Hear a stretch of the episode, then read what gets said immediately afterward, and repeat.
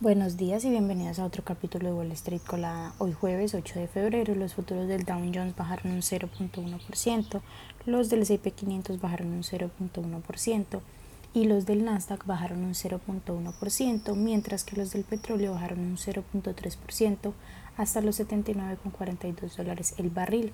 En las noticias de hoy, el S&P 500 sigue subiendo impulsado por la sólida temporada de resultados.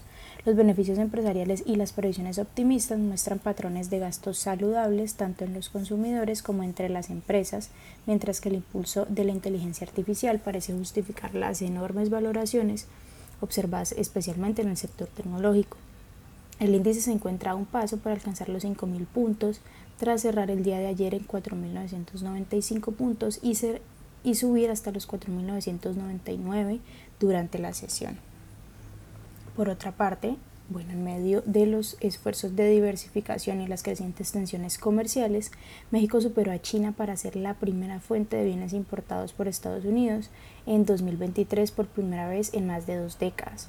Las importaciones procedentes de México aumentaron en 20.8 mil millones de dólares interanuales alcanzando los 475.6 mil millones de dólares, mientras que, mientras que las importaciones chinas disminuyeron 109 mil millones hasta los 427.2 mil millones de dólares.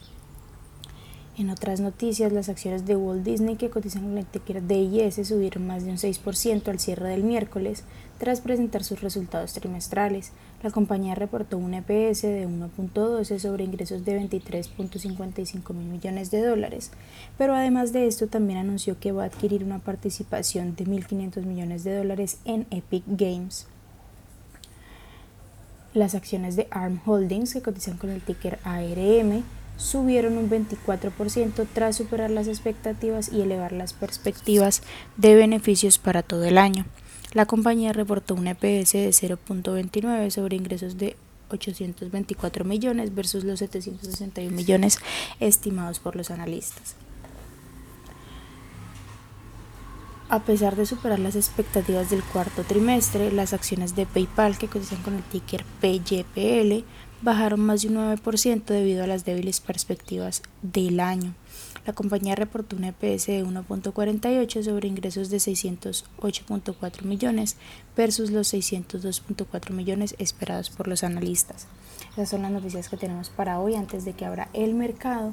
Quiero recordarles que pueden encontrarnos en todas nuestras redes sociales como arroba Spanglish Trades, pero además de eso visitar también nuestra página web www.spanglishtrades.com para que no se pierdan ninguna noticia en actualización del mundo de la bolsa de valores, por supuesto como siempre en español. Muchas gracias por acompañarnos y por escucharnos. Los esperamos de nuevo mañana en otro capítulo de Wall Street Colada.